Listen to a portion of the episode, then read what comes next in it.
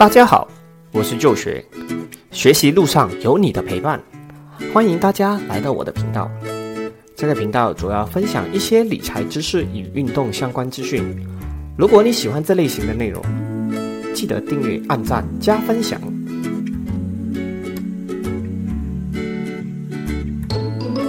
上集视频播出后，有朋友问到我，怎么选择适合自己的保险呢？还有买保险时需要注意些什么？那在开始讲解之前，先跟大家聊聊保险的大概运作模式。保险公司赚钱的方式之一，主要来自我们的保费，而我们每个月缴交的保费就会去到公司里头。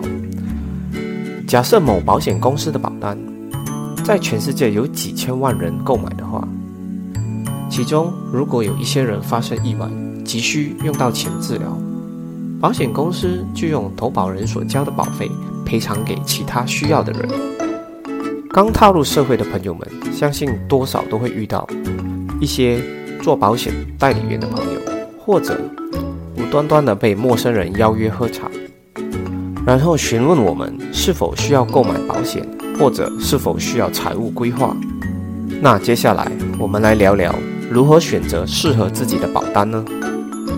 在我国，有好几家大型的保险公司，有很多的代理。有些大学生或者中学生一毕业之后就投入到保险行业。大部分人一毕业后想要从事保险业务员的主要原因有几点：保险员的佣金抽成相对来说比较高，工作时间也相对的自由。有些保险公司甚至还有底薪制，协助保险业务员。初期的冲刺保单。好了，进入正题，让我们一起来看看一份普通的保单里面大致有些什么。一份普通的保单里面大致有以下这四样保险：人寿险、意外险、疾病险和医药卡。接下来，让我们一起来认识这些保险的主要功用。第一个，人寿险，这份保险是在你死亡后。所获得的赔偿，这笔钱一般是留给家属的。人寿险的话，投保人一分钱都用不到的。但是目前市场有一些新的人寿险，是你达到了保险的保障年纪，而仍然活得健康，那保险公司就会直接把这笔钱给你，不需要等到你死亡，从此你就跟这份保单没有关系了。第二，意外险。意外险就是发生突发事故而产生伤病的保险。意外险一般占据保费较高的比例，有些代理员会建议顾客另外购买额外的意外险，保单里面不要包含意外险。而这样做的好处是可以让其他保额最大化。假设一份保单是两百元，我们来看一下包含了意外险的内容，人寿。保额是五万，疾病保额五万，意外保额三万，医药卡保额一百万。而没有意外险的保单呢？如果我们把意外险拿掉，可能也许可以达到人寿保额八万，疾病保额八万，医药卡一百万。以上内容纯属举例，并无任何买卖建议。任何专业问题，请咨询自己的保险代理人。第三，疾病险，顾名思义，就是患上了疾病而进行的赔偿。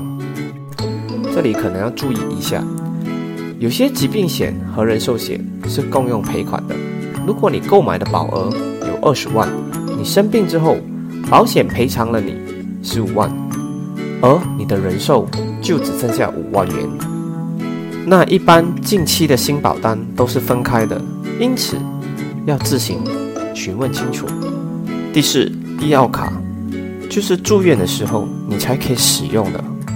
很多代理员一开始会用话术来吸引你的注意力。你有一百万的医药卡吗？甚至现在市场上最新的医药卡已经有三百万的了。有些朋友可能听到这个数字后就觉得，诶。我每个月还几百块的保费，有什么事情我就可以拿到这么多的数目？很划算一下。这里可能要认清一件事情：医药卡是给医院使用的，它包含了你一切的住院费用、治疗费、手术费。这笔看似非常大的数额，你一分钱都拿不到的。所以平时还是要注意多锻炼身体，尽量别住医院。经过以上的几点分析，那你现在是否有了一个大概的了解呢？那现在我们来看，在选择保险的时候，可能需要注意的一些事项。第一，在购买保单之前，可以询问不同公司的保险代理。拿出你可以负担的报价，看看每个公司给出的保障是如何的。第二，这份保单是否有免付利益？免付利益就是说，在你失去工作能力后，这份保单就不需要再付费，而保险仍然会保障你接下来的生活。第三，你的工作性质与环境，如果是高危工作环境，如建筑业、工厂等等。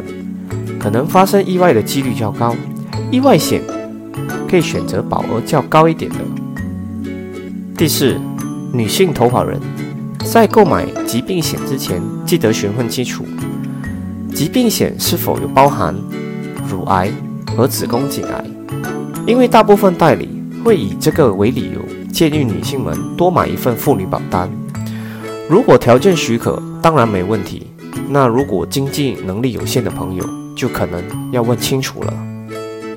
好了，以上只是我对保险的理解，有些信息可能会有所出入，有需要的观众朋友还是需要找专业的代理进行询问，不要觉得不好意思询问，因为投保后尽量就别更换保单的内容了，因为保险公司有个规定，至少要还款一定的年限，才能获得我们保单内所有的赔偿。否则损失的就是自己了。最后，保险也是我们投资的一部分，因此了解保险的内容是自己的责任。好了，这期的视频就先到这里了，我们下集再见。